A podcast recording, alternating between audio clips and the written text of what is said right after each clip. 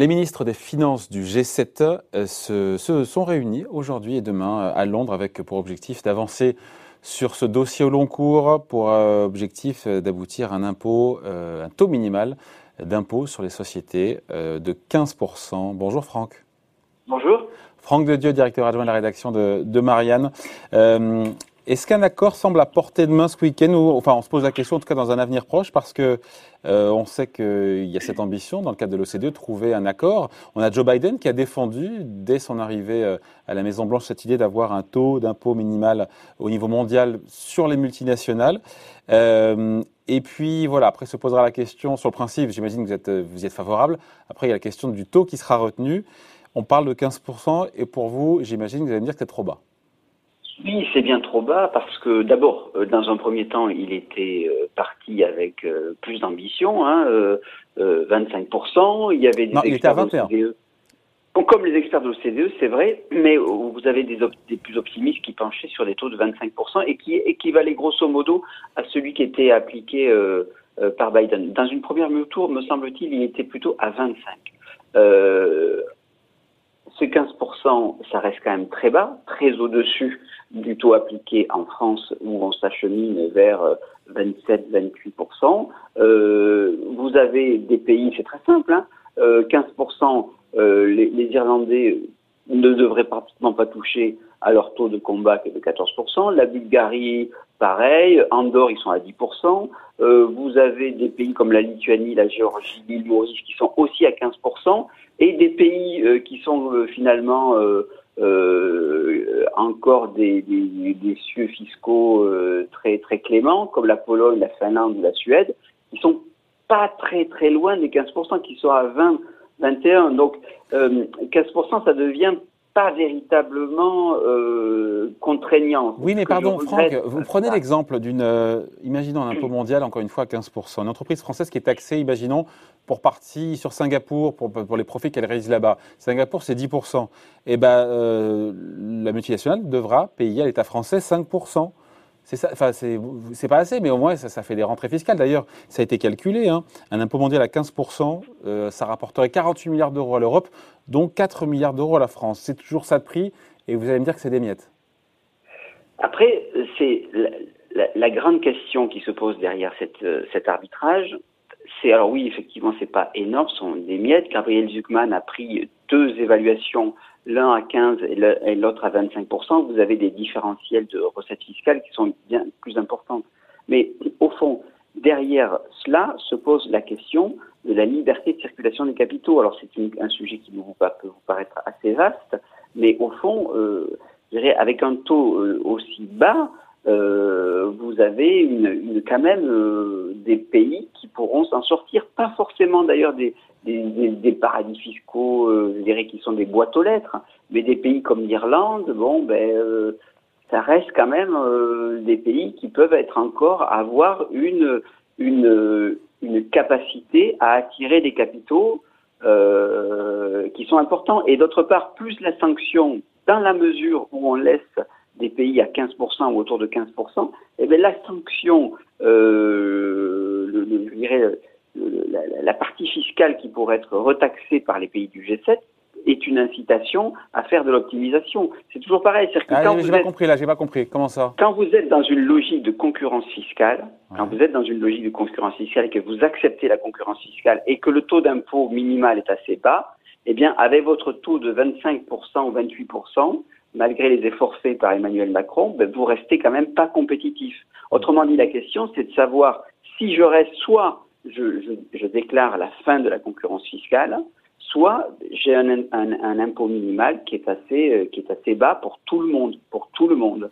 Donc avec un taux d'imposition minimal sur les multinationales au niveau monde de 15%, les multinationales, enfin les grandes firmes, vont pouvoir continuer à pratiquer l'optimisation fiscale, certains diront à outrance. Ben, ben pour, je, si vous êtes, euh, si, si c'est le taux irlandais, qu'est-ce que ça change?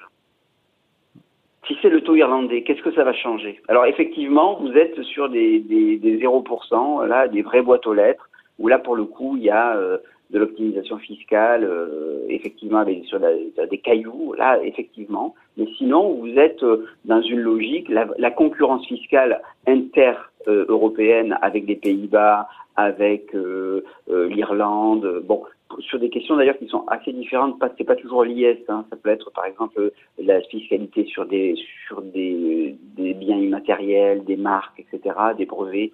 Bon, c'est un peu complexe, mais que je veux dire par là, c'est que si vous êtes toujours dans la logique de concurrence fiscale et de liberté de circulation des capitaux, eh bien, bah, vous avez fatalement euh, un, un, avantage euh, vers des pays qui sont à fiscalité euh, basse, surtout si le minimum reste assez bas. Ouais. Mais en même temps, est-ce que 15% c'est déjà Enfin, pas mieux que rien? Même si, encore une fois, c'est vrai que les experts de l'OCDE tablaient plutôt sur 21 et certains voulaient 25. C'est mieux que rien. Pourquoi cette concession, pardon, question double? Parce que le président américain avait évoqué au début, je me rappelle 21%, c'était au mois d'avril, et on a eu fin mai, euh, aux alentours du 20 mai, je crois que c'est Janet Yellen, secrétaire au Trésor américain, qui nous a dit, euh, euh, voilà, en gros, ça sera plutôt 15% de la position américaine. Pourquoi est-ce que cette concession de Joe Biden, pourquoi il se la joue, certains disent entre guillemets, un peu petit bras là-dessus? Euh, je pense qu'il il se dit que la, la, les États-Unis doivent être encore une capacité, à avoir une capacité d'attraction et que effectivement euh, il y a euh, des lobbies, il y a euh, des gens qui disent bon, bah, écoutez, nous dans ces conditions on sera 15% on peut jouer le jeu, 25% on joue pas le jeu. Donc l'idée, son idée de départ, c'était de se dire, au fond, on aurait un impôt mondial qui correspondrait en gros à celui qui euh, est en vigueur aux États-Unis. Bah oui, mais lui, il va, il va remonter le taux d'IS aux États-Unis de 21 à 25. Oui, mais bon, vous voyez, vous faites pas, euh, vous déplacez pas des montagnes pour euh, 4 points euh, d'IS. En revanche, vous pouvez euh, avoir une incitation beaucoup plus forte s'il y a 10 ou 12 points. Donc effectivement, il y a une forme de réalisme qui fait que, bah, voilà, le, à moment donné, vous vous cognez à une forme de réalité qui est celle aussi euh, des lobbies. Et c'est pas que les lobbies du GAFA, hein, c'est aussi euh, l'industrie pharmaceutique, euh, la, les, la, les, assurances, l'aéronautique, l'automobile aussi, où vous avez effectivement bah, des groupes qui disent nous on a quand même besoin de faire des de faire des, des marges on a besoin. Mais ça serait pas déjà une avancée extraordinaire déjà de réussir à aboutir à un accord qu'on ne devrait pas avoir ce week-end Alors après, alors après, oui. Alors effectivement, c'est déjà bien, mais la question, et c'est toute la question du multilatéralisme, en fait, c'est de se dire, au fond, on peut se mettre d'accord au sein du G7, parce qu'en gros, on a des, des, on peut imaginer un impôt minimum à 15, euh, sachant que les pays du G7 euh, sont autour de 25, il y a une espèce de, de taux naturel d'impôt sur les sociétés qui est autour de 25, on peut imaginer cela. Maintenant, si vous ne faites pas euh, du protectionnisme fiscal, euh, ils s'en font un peu les États-Unis. Si vous ne créez pas des incitations au rapatriement beaucoup plus forts euh, sur le plan fiscal, si, bref, vous ne touchez pas au cœur du système, eh bien, à ce moment-là, effectivement, euh, vous pouvez être d'accord sur les sept plus grands pays industrialisés, il restera toujours des pays qui sont souverains.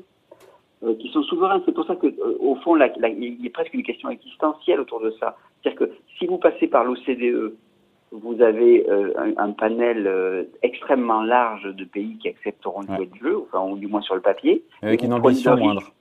Mais vous, voilà, et vous avez une ambition moindre, beaucoup moindre, et avec effectivement des pays qui sont souverains. Alors après, une fois que vous avez des pays qui sont souverains, et moi je ne veux pas être contre la souveraineté des, États, euh, même si euh, ces paradis fiscaux qui sont des boîtes aux lettres, c'est évidemment inadmissible, mais quand vous voyez que la Pologne est à 19%, vous pouvez dire, bon, euh, ils sont à 19%, ils ont fait ce choix-là, après tout, euh, ils ont voté, euh, c'est une démocratie, enfin une démocratie, c'est pas... C'est très, on est, on est quand même, c'est un pays de l'Union européenne où les gens votent, voilà quoi. Enfin, je veux dire, c'est ben, c'est légitime. Il y a une légitimité quand même polonaise. Bon.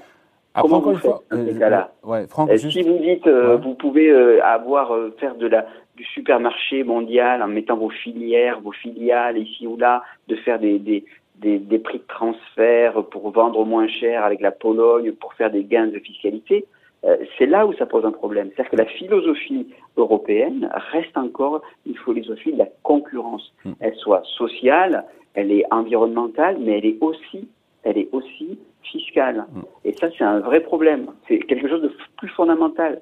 quel que soit ce qui ressortira du G7, parce qu'on peut se mettre d'accord au niveau de sept pays. Après, la question, c'est de savoir eh, quelles, quelles sont les, les, la réglementation euh, au regard de la liberté de circulation des capitaux que l'on prend à l'égard des multinationales qui chercheront, mine de rien, à aller où c'est moins cher. Ouais. Après, encore une fois, avec un impôt mondial à 15%, ça fait 4 milliards d'euros de recettes fiscales pour la France en plus.